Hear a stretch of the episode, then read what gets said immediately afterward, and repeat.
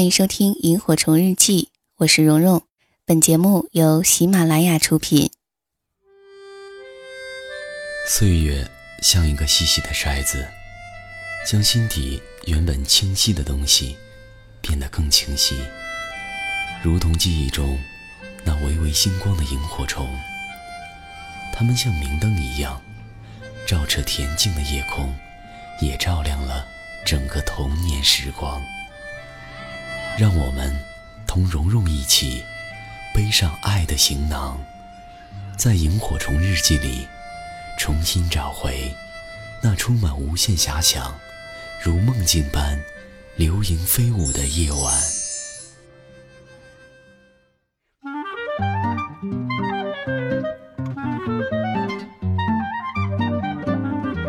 我和许天浩是一对冤家，所有人都这么说。我对许天浩的记忆是从四岁开始的。那天姑妈从外地回来，给我带了一辆崭新的轻便童车，我欣喜地骑着在大院里来来回回的兜圈子。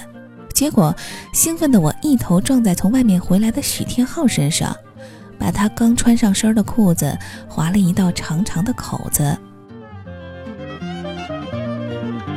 为了避开许天浩妈妈严厉的批评。我只好答应他的不平等条约，忍痛割爱，把我的宝贝车让给他骑。可没想到这小子骑上车就跑，我在后面哭着喊着跺着脚追，可是他骑得太快了，我哪追得上呀？后来许天浩被他妈妈狠狠地揍了一顿，我则牢牢地守在我的童车上，死活不肯下来。三天后，许天浩得意洋洋地再次骑上我的车。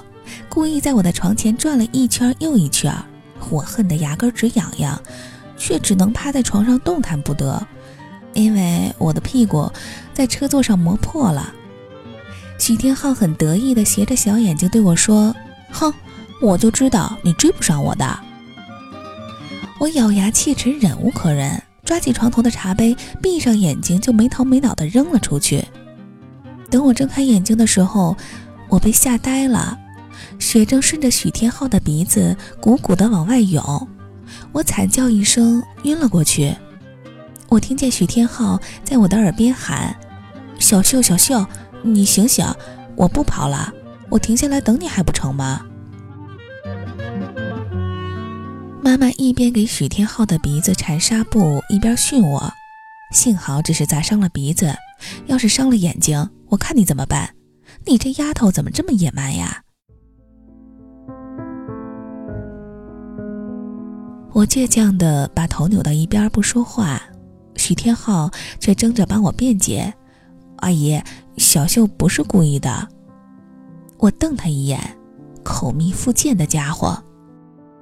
妈妈却爱怜地摸着许天浩的头笑：“你呀，还替他说话，真是一对冤家。”那年我四岁，许天浩五岁。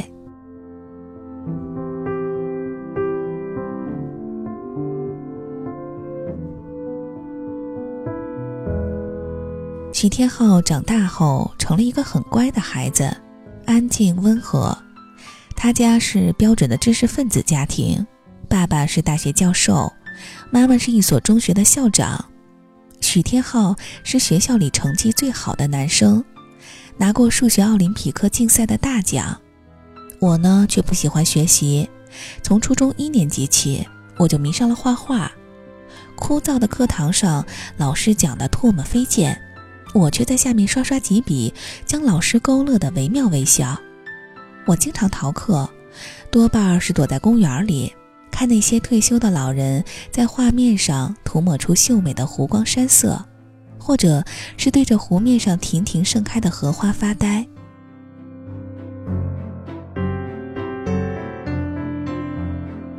我的成绩差得一塌糊涂，许天浩经常被我妈叫过来帮我补习功课。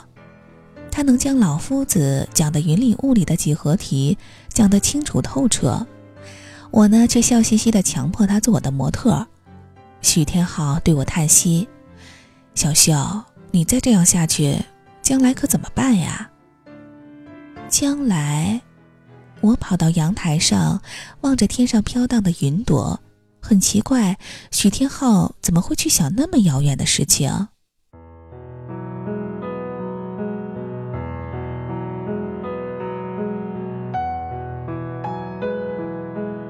十六岁的许天浩已经长成了一个翩翩少年，有着俊朗的脸、清澈明亮的眼神和乌黑闪亮的头发。比他的外貌更出色的是他的成绩，每次班级排名他都遥遥领先，高居榜首。老师教导我们，从来不用爱迪生和爱因斯坦做榜样，他只说：“你们要是有许天浩一半的聪明和勤奋，就足够了。”我很不以为然，每次老师这样说，我都会在后面拼命地踢许天浩的椅子，叫他“模范生，模范生”。不管我怎么捉弄许天浩，他从来不生气。上课我埋头画画，他帮我记整整齐齐的笔记；我逃课，他编各种各样的理由和老师请假。在爸妈那儿，也一定是他替我遮风挡雨。可是转回头，他又开始婆婆妈妈的唠叨：“小秀，化学作业要交啦；小秀，英语单词你背会没有？小秀，明天要考试了。”这个时候，我就嬉皮笑脸的迎上去，叫她“徐婆婆啊”，然后拿一块蛋糕堵上她的嘴。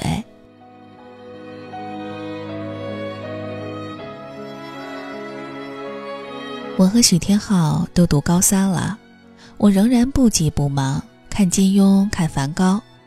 窗外的桃花开了又谢，不断的有沙尘暴，漫天飞舞的黄沙，把小城的春色衬得黯然失色。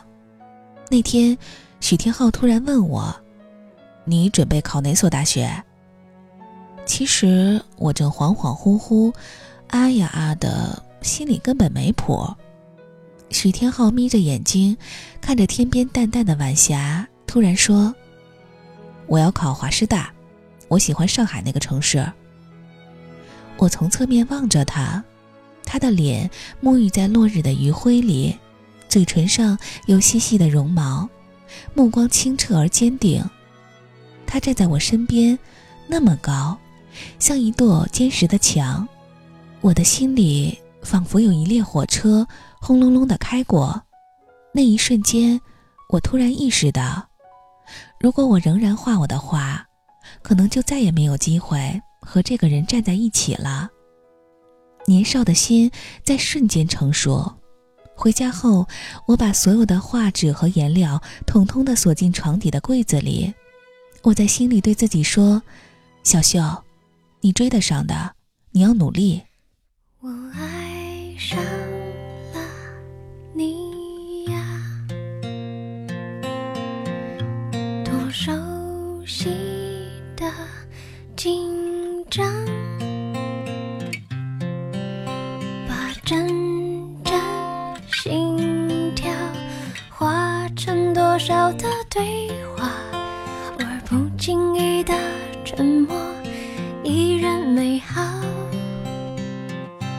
不再是从前那个风风火火、无所畏惧的女孩了。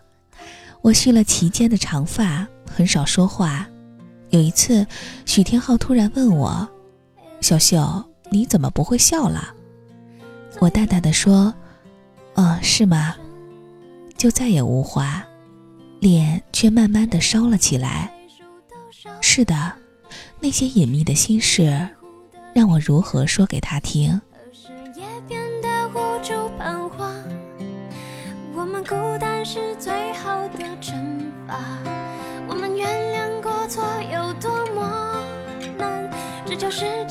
高考结束，许天浩果然如愿以偿，考上了华师大。我报了个冷门。考了省重点大学，爸妈喜得合不拢嘴。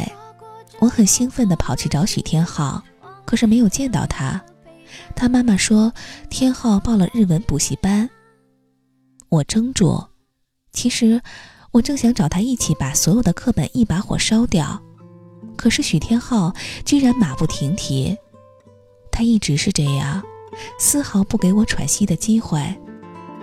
我慢慢的走回家，打开床底的箱子，把画笔和颜料一样样的展开，又合上。心像凋零的花，一瓣一瓣，孤单落地。晚上，许天浩来找我，拿了一摞日语课本。他说：“小秀，我报了补习班，一起去吧。”我看着他俊朗的脸，心一下子就欢喜起来，却又做出委屈的样子。你说咱们好不容易才脱离苦海，这又跳进无底的深渊了。许天浩用手敲敲我的头，笑道：“丫头，落后就要挨打。”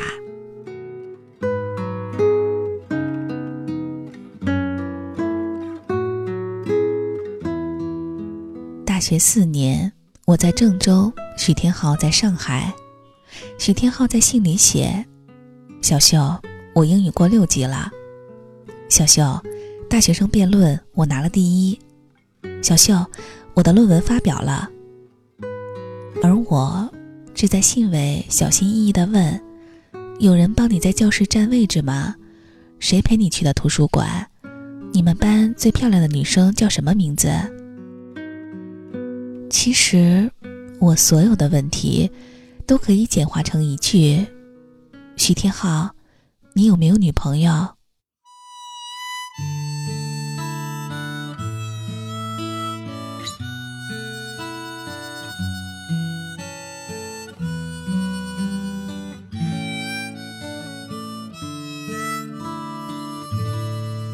寒假，徐天浩回来，约了几个老朋友去爬山。半道，我突然崴了脚。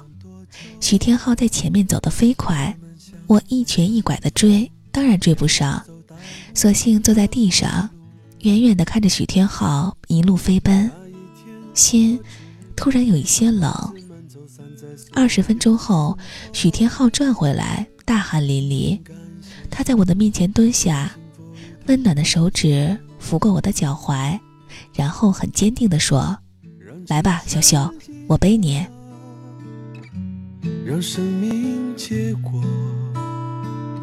伏在他的背上，幸福的有点眩晕。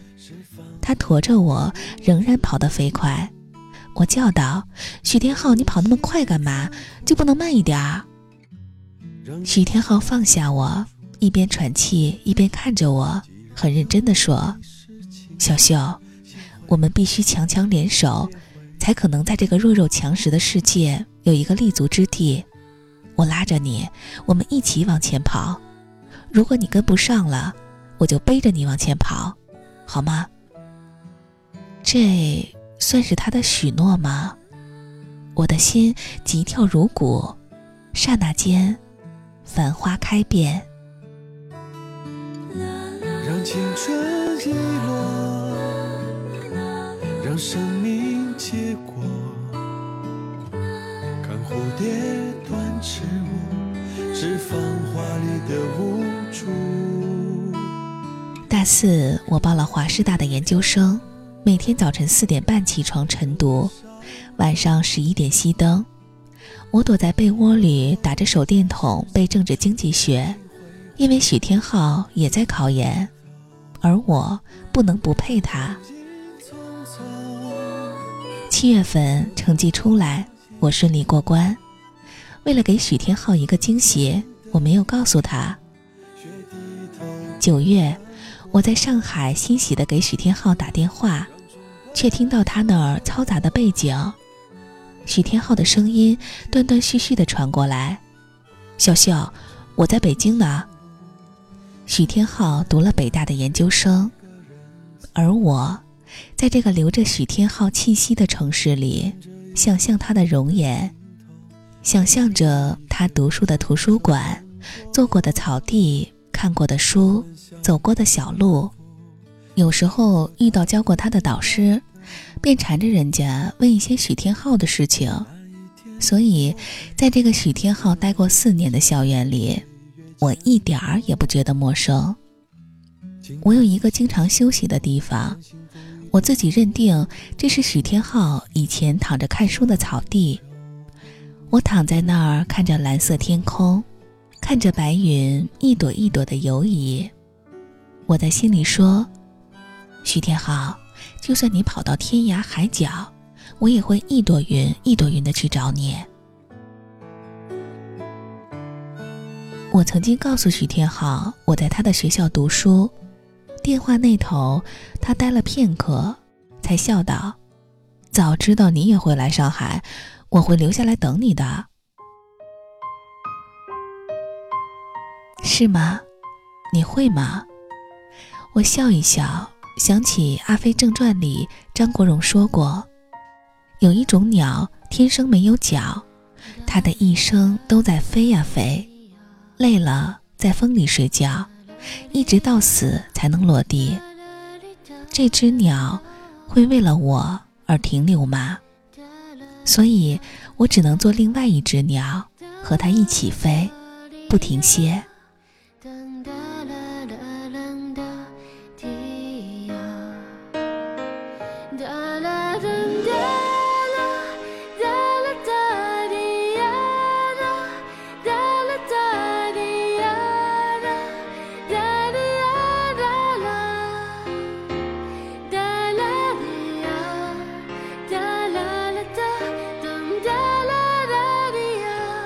那年冬天的上海格外的冷，圣诞节的时候，许天浩从北京赶过来看我，居然下了雪。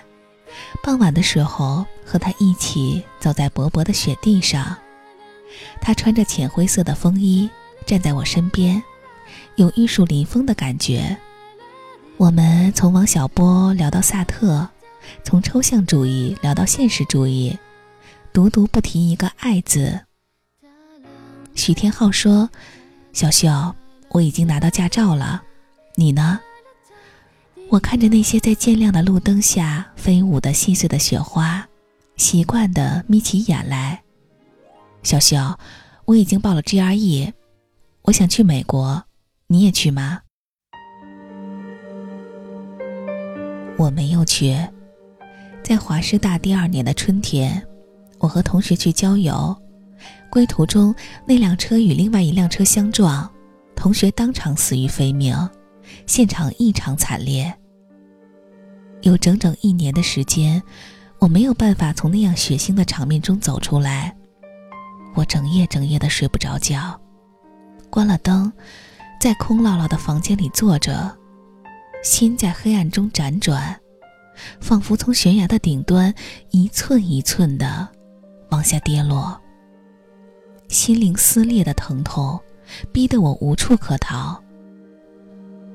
我办了休学，给许天浩发邮件，只说我工作了。许天浩正在考 GRE，忙得天昏地暗。他回过来的邮件上问我：“小秀，你是不是有了男朋友，才不肯和我一起往前跑了？”他也试探着问：“小秀，你是不是？”从来都没有喜欢过我。他还说：“小秀，我就要去美国了，你真的都不肯见我一面吗？”我笑着，在他所有的邮件上都点了彻底删除。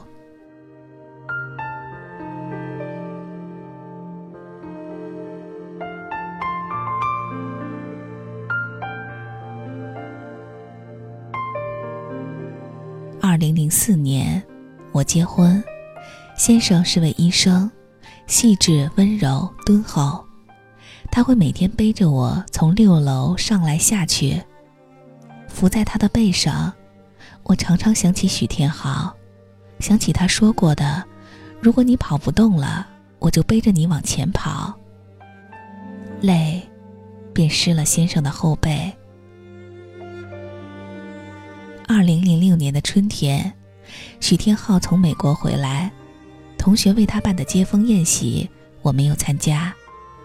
后来听同学大头说，许天浩那天醉得很厉害，他一直喊着我的名字，喊得一桌子的人潸然泪下。我平静地听着，早已经流不出眼泪。从四岁到二十四岁。我整整追了他二十年。现在，我终于肯承认，我赶不上他追逐的脚步。我太累了，需要休息，所以，上帝才预谋了那场车祸。那次意外之后，我的双腿就瘫痪了，彻底失去了行走的能力。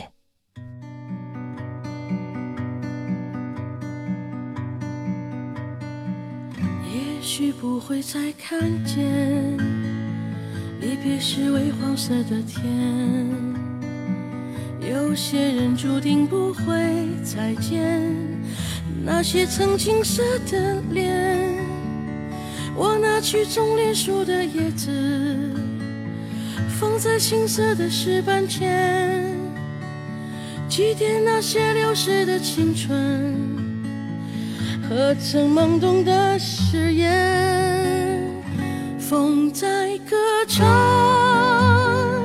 唱它曾去过的地方，在黑暗中，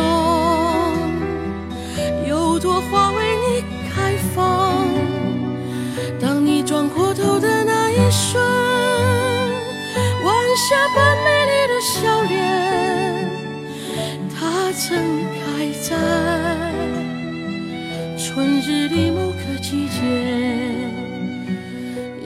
许不会再看见离别时微黄色的天，有些人注定不会再见。那些曾青涩的脸，我拿起种绿树的叶子，放在青涩的石板前，祭奠那些流逝的青春曾懵懂的誓言。